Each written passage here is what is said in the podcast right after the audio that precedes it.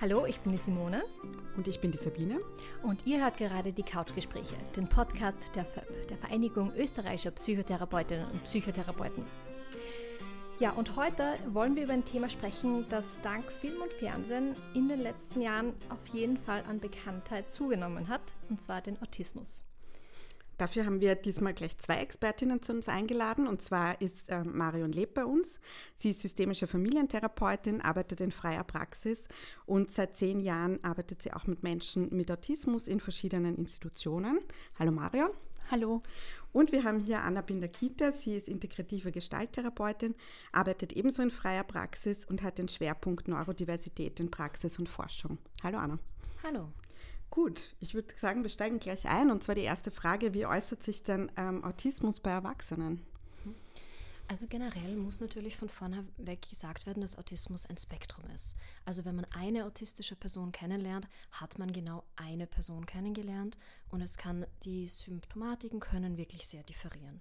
Aber generell ähm, ist es meistens gekennzeichnet durch äh, Defizite in der sozialen Kommunikation, zum Beispiel Probleme damit, nonverbale Signale zu erkennen oder eine sehr direkte Kommunikation zu brauchen.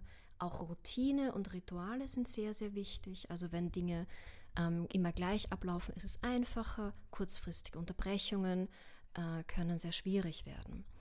Zusätzlich ist es gekennzeichnet durch sehr spezielle Interessen, oder einen sogenannten Hyperfokus, also wenn Leute sehr, sich sehr, sehr viel mit einem bestimmten Bereich beschäftigen, ähm, der eher außergewöhnlich ist zum Beispiel.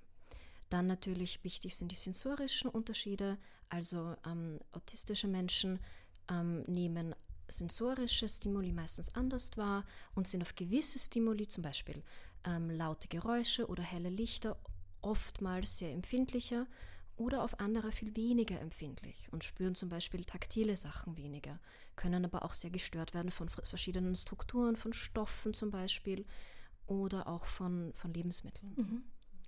Ähm, wenn ich an Autismus denke, dann habe ich eher so dieses, eigentlich immer das Bild von Burschen oder Männern. Ähm, wie ist es denn bei Frauen? Gibt es da Unterschiede zwischen Männern und Frauen im Hinblick auf Autismus? Ähm, ja, sehr große. An sich war es bisher so, dass das Autismus tatsächlich häufiger bei Männern diagnostiziert wurde.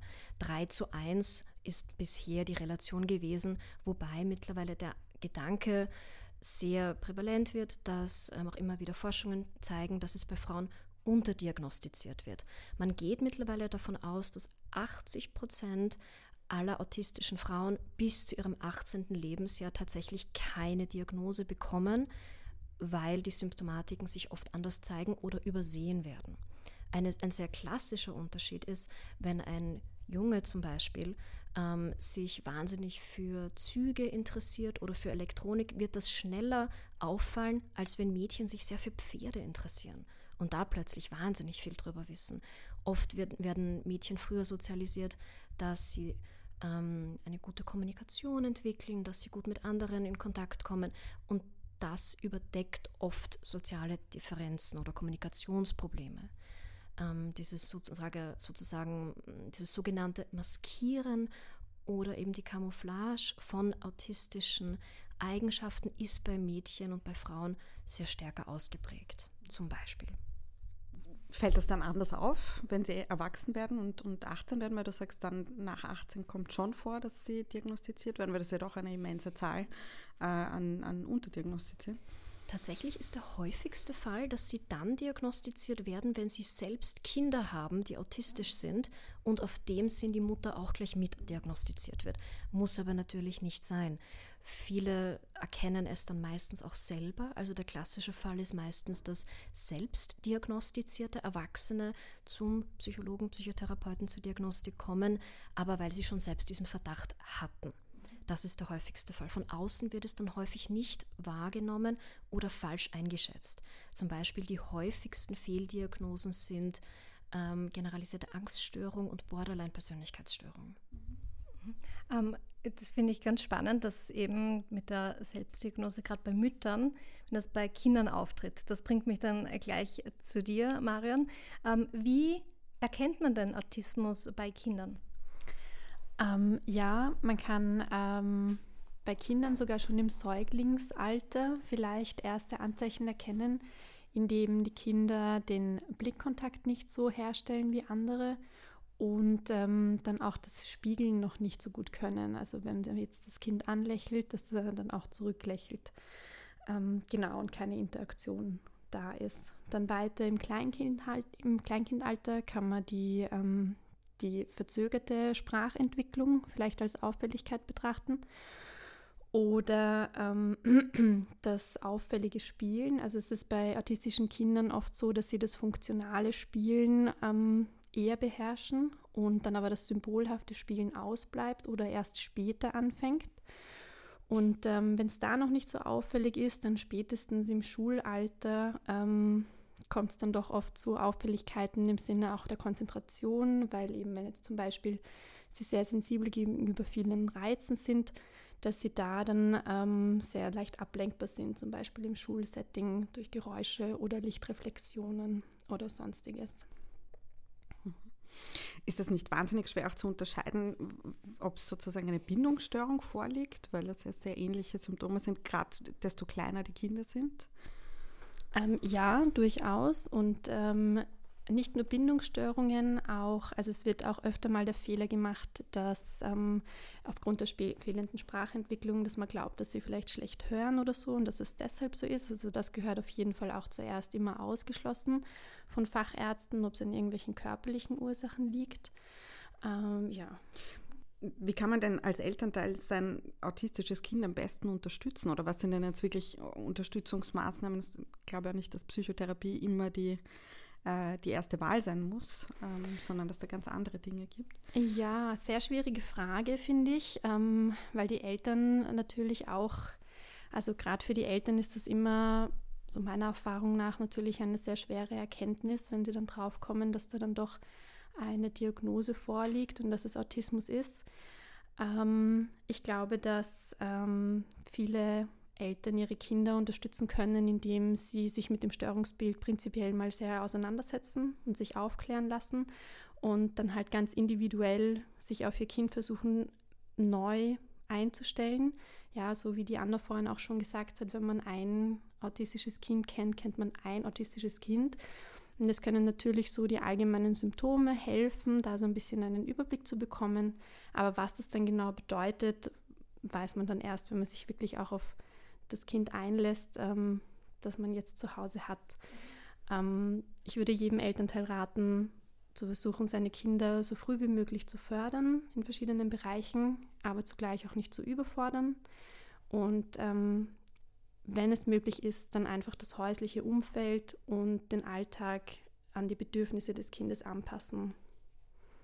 Das heißt, es muss viel an Psychoedukation auch mit den Eltern passieren oder gemeinsam mit dem Umfeld. Mhm. Ja, das ist auch, ähm, das passiert auch im Zuge der psychologischen Diagnostik, werden da die Eltern dann auch ordentlich aufgeklärt darüber, was das bedeutet. Ähm, wenn du schon angesprochen hast, die Diagnose, nach welchen Kriterien erfolgt denn jetzt wirklich die Diagnose? Vielleicht magst du das auch wieder beantworten, Anna? Ähm, generell also Diagnose bei Erwachsenen ähm, läuft meistens so ab, dass sie manches Mal eben mit einer Selbstdiagnose startet, aber dann ähm, eben von Fachpersonal gemacht werden muss. Also zum Beispiel gibt es bei Psychologen, da schicke ich ganz gerne hin, ähm, werden, zum, werden Interviews geführt, da geht es viel um die auffallenden Dinge wie zum Beispiel Blickkontakt oder das Einhalten von Pausen oder ob gut gesprochen werden kann im Gespräch. Wobei man ehrlicherweise sagen muss, dass das bei Erwachsenen, gerade bei Frauen, ohnehin funktioniert und da oft nicht mehr so auffällig ist, wie es früher gewesen wäre, wie sie noch kleiner waren, also Kinder waren. Zusätzlich werden natürlich Tests gemacht, also da gibt es den ähm, AQ50, den RA, den, die, die Rhythmusskala RAADSR und noch einige, einige, zum Beispiel bei Frauen wird oft der CAT-Q verwendet, da geht es um das Maskieren und, das, und die Camouflage, die eben da abgeprüft wird. Dann zur Differenzierung von zum Beispiel ähm, Ängsten wird der äh, RBQ verwendet. Da geht es vor allem um das immer wieder Wiederholen von Dingen. Zusätzlich zu all diesen Tests werden meistens Befragungen stattfinden, wenn es möglich ist, sogar mit den Eltern, die dann dabei sind. Wie war denn die Person als Kind? Was war damals vielleicht auffällig, aber ist einfach nicht weiter verfolgt worden? Und eben wie die Marion schon gesagt hat, so Dinge wie, hat das Kind zurückgelächelt, gab es viel Augenkontakt, hat es immer schon viel alleine gespielt, gab es besonders stark ausgeprägte Interessen im Kindesalter? So etwas wird auch angeschaut. Natürlich dann Differentialdiagnostik, vor allem Persönlichkeitsstörungsskala. Das wird dann alles meistens gemacht. Mhm. Mhm. Und dazu im Vergleich bei Kindern, also da schaut das schon mal ein bisschen anders aus, oder? Ja, also auch bei Kindern gibt es natürlich äh, klinisch-psychologische Testverfahren, wie zum Beispiel den ADOS. Ähm, ähnlich ist, dass auch hier ähm, die Eltern befragt werden, aus der, je nachdem, wann das Kind halt zur Testung kommt, aus der früheren Kindheit, was zu beobachten war. Äh, die Psychologin beobachtet selber auch das Kind und es kann auch sein, dass dann auch andere Institutionen wie Kindergarten oder Schule herangezogen werden, was die eben in dem Kontext schon beobachtet haben. Und genau aus diesen Interviews werden wir dann werden die Symptome gesammelt und geschaut, ob sie ins Spektrum fallen. Bekommt man dann, wenn es heißt, jemand ist im Spektrum sozusagen auch genau aufgelistet, welche Symptome passen jetzt in das Spektrum? Also was ist das dann in einer Diagnostik enthalten? Mhm. Ja, genau. Es kann, wenn ich das noch ergänzen darf, bei Kindern auch ähm, kommt es immer wieder dazu, dass noch Intelligenztests dazu gemacht werden, weil das auch, auch viele Autisten eine Intelligenzminderung haben. Genau. Also ich frage deshalb, weil der ICD-10 ja jetzt zum Beispiel nicht wahnsinnig differenziert ist, was jetzt Autismusdiagnosen betrifft. Ähm, genau, ob das anders in, in solchen Befunden dann vermerkt ist oder. Mhm. Ja, es wird dann oftmals auch empfohlen, welche Therapien jetzt am besten schon angegangen werden können. Ja, im Kleinkindalter ist das oft einfach die Frühförderung, die man machen kann. Oft ist dann auch eben die Ergotherapie wichtig und in späterer Folge dann die Logotherapie, wenn es bei Kindern mit Sprachentwicklung gefördert werden sollen, genau. Was spielt denn die Genetik eigentlich für eine Rolle? Ja, also in Bezug auf die Ursachen ähm, sind, äh, also es ist noch nicht zur Gänze erforscht, aber soweit äh, ich informiert bin, sind sich die Wissenschaftler zumindest einig, dass die Gene eine sehr große Rolle spielen. Wobei es jetzt nicht das eine Autismusgen gibt, sondern es dürfte doch ein komplexes Zusammenspiel aus vielen verschiedenen ähm, Genen sein, die dann eben auch eine Auswirkung auf das Gehirn, auf das Gehirn haben, die dann eben die Symptome äh, auslösen bei autistischen Menschen. Wobei ich vielleicht nur noch ergänzen würde dazu, eine wichtige, ein wichtiges diagnostisches Kriterium ist eben auch, ob diese Symptome von früh aus der Kindheit an bestehen und eben nicht erst später entwickelt werden. Also wenn ein, jemand autistisch ist, dann ist er es von Geburt an was natürlich auch die, die Wichtigkeit der Genetik nochmal unterstreicht. Genau, von Geburt an und ein Leben lang. Ja. Okay. Ähm, was habt ihr denn so für Erfahrungen? Wie geht es denn den Betroffenen mit der Diagnose? Also bei Erwachsenen ähm, ist es tatsächlich meistens eine große Erleichterung, die mit der Diagnose einhergeht, weil die meisten Erwachsenen selber irgendwann ein Gefühl dafür entwickeln, dass bei ihnen etwas anders ist und dass oft gewisse, zum Beispiel vor allem in Kommunikation mit anderen Menschen oder in der Verbindung, ihnen besonders schwer fällt. Ähm, ich habe sehr selten bisher erwachsene Autisten kennengelernt, die es nicht bereits geahnt haben, dass da etwas los ist und diese Erkenntnis zu haben, was genau es ist, ist meistens wahnsinnig erleichternd. Vor allem, wenn man weiß, dass es etwas eben mit der Neurologie zu tun hat, dass es einfach eine Neurodivergenz ist, die aber nicht erworben wurde. Also man ist nicht anders oder faul oder ungeeignet für etwas, weil man es falsch macht, zum Beispiel, sondern weil dieser Bereich einfach von vornherein für einen schwieriger war. Meistens kommt danach die Trauer, dass man es gerne früher gewusst hätte und welche Unterstützung man bekommen hätte, wäre es denn früher erkannt worden. Und meistens bedeutet es, dass man sein Leben noch einmal aus einer anderen Perspektive sieht. Was mich immer sehr freut in der Therapie, vor allem wenn ich merke, dass Menschen sich selber mit mehr Akzeptanz und Verständnis begegnen können und sich selbst weniger kritisieren, sobald die Diagnose ins Selbst integriert wurde. Ich habe auch, also zumindest bei Jugendlichen, ähm, bisher die Erfahrung gemacht, dass es eine Erleichterung darstellt, weil, weil diese Menschen äh, schon von Kindheit an oft das Gefühl haben, anders zu sein, aber sie können es nicht einordnen. Und ähm, das gibt dann doch auch, also so eine Diagnose kann dann doch auch Sicherheit geben und auch zu wissen, hey, da gibt es noch andere, die sind vielleicht ähnlich wie ich. Das, das kann schon helfen. Ähm, wenn ich jetzt doch auch an schwerere Fälle denke, wo auch zum Beispiel die Sprachentwicklung verzögert ist oder eben auch eine Intelligenzminderung da ist und ich an die Eltern der Kinder denke, dann ist es doch, so wie ich die Erfahrung gemacht habe, eher sehr schwer zu akzeptieren, was auch vollkommen verständlich ist, weil das halt doch auch eine, eine Umstellung des ganzen Lebens eigentlich bedeutet. Mhm. Ich kann mir vorstellen, dass es gerade auch bei Kindern, wenn es sozusagen Verhaltensweisen gibt, die jetzt irgendwie, ich sage es jetzt salopp, komisch anmuten, dass auch für die Eltern schwierig ist, äh, Umgangsweisen damit zu finden. Wahrscheinlich wird es bei Erwachsenen nicht anders sein, was das Umfeld betrifft, ähm, wie man auch damit umgehen kann, wenn eben vielleicht Verhaltensweisen auftreten, die man gar nicht einordnen kann. Ja, oder wo man jetzt dann vielleicht auch ärgerlich oder wütend wird als Elternteil. Mhm.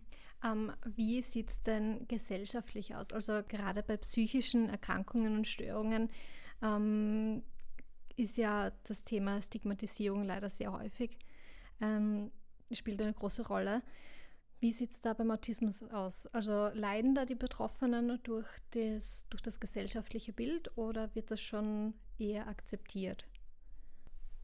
Also ich, ich glaube, sie leiden schon. Es gibt auch noch sehr viele ähm, Stigma, die umhergehen.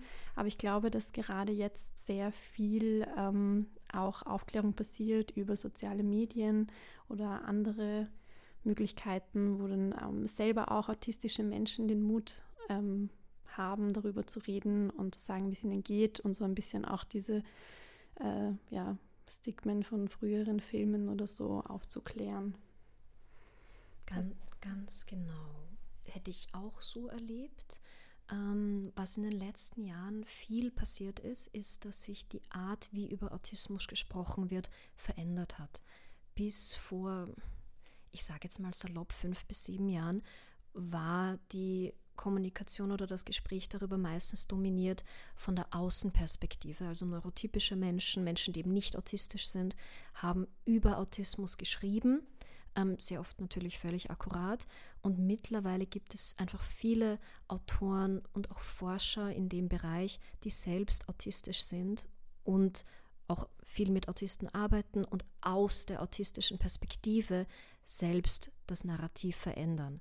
Und seit das mehr und mehr zunimmt, habe ich den Eindruck bekommen, dass die Stigmatisierung sich verändert und weniger wird.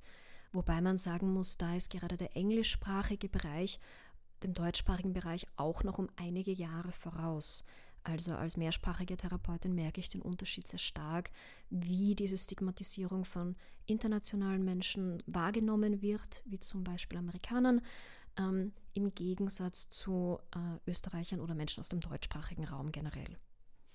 Wie bewertet sie das überhaupt mit Social Media? Weil ich merke das in der Praxis auch, dass diese Selbstdiagnosen, natürlich kommt man oft mit etwas, wo man das Gefühl hat, das könnte jetzt bei mir zutreffen oder auch nicht, aber ich merke das schon sehr stark, dass gerade diese ähm, Aufklärung unter Anführungszeichen in Social Media Kürze manchmal auch sehr verunsichernd sein kann. Und ähm, ich merke das jetzt nicht mit dem Autismus, sondern vor allem mit ADHS, wo oft die Frage kommt, ich habe jetzt ein Video gesehen und ich glaube, ich habe das jetzt.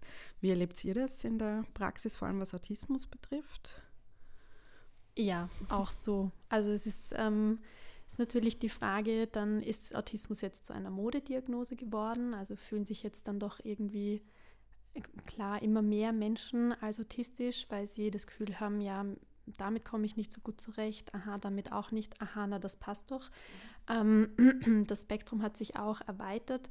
Also ähm, fallen auch viel mehr Menschen hinein, aber ja, da muss man durchaus aufpassen, dass man nicht, äh, dass nicht allzu viele angesteckt werden äh, mit dem, ja, da, das bin ich auch. Mhm. Ähm, ich finde es auch schwierig, dann alles so überzutun diagnostizieren, weil warum dürfen Menschen nicht auch einfach so Defizite haben und positive Seiten haben? Warum muss alles gleich in irgendeine Diagnose reinfallen? Ja. Ja, also ich erlebe es ebenso, je mehr, je mehr jemand auf Social Media ähm, sich auffällt, desto mehr Verdachtsdiagnosen, glaube ich, sammelt man generell. Und ähm, ich erlebe das auch immer wieder, dass Menschen eben mit Selbstdiagnosen kommen. Ähm, prinzipiell verstehe ich es natürlich sehr, dass man sich zugehörig fühlen möchte, vor allem wenn man das Gefühl eher weniger in seinem Leben hatte und jetzt den Eindruck hat, oder gehöre ich vielleicht dazu. Ähm, natürlich ist Psychoedukation da ganz, ganz wichtig, dass man das auch wirklich genau anschaut und genau aufklärt. Ähm, wenn jemand aber der Meinung ist, da fühle ich mich zugehörig und so bin ich einfach, sehe ich, ist es oft so, dass es gar nicht darum geht, hier eine Diagnose eben ähm, validieren zu lassen oder zu geben, sondern einfach ein, eine Exploration der Wahrnehmung der Person. So wie sie sich selbst wahrnimmt. Mhm. Mhm. Ja, schon bald geht es weiter mit dem zweiten Teil von diesem Couchgespräch zum Thema Autismus und dann werden wir vor allem die Aspekte Psychotherapie und auch Partnerschaft besprechen. Außerdem gibt es ganz spannende Buch- und Filmempfehlungen. Also bis dann.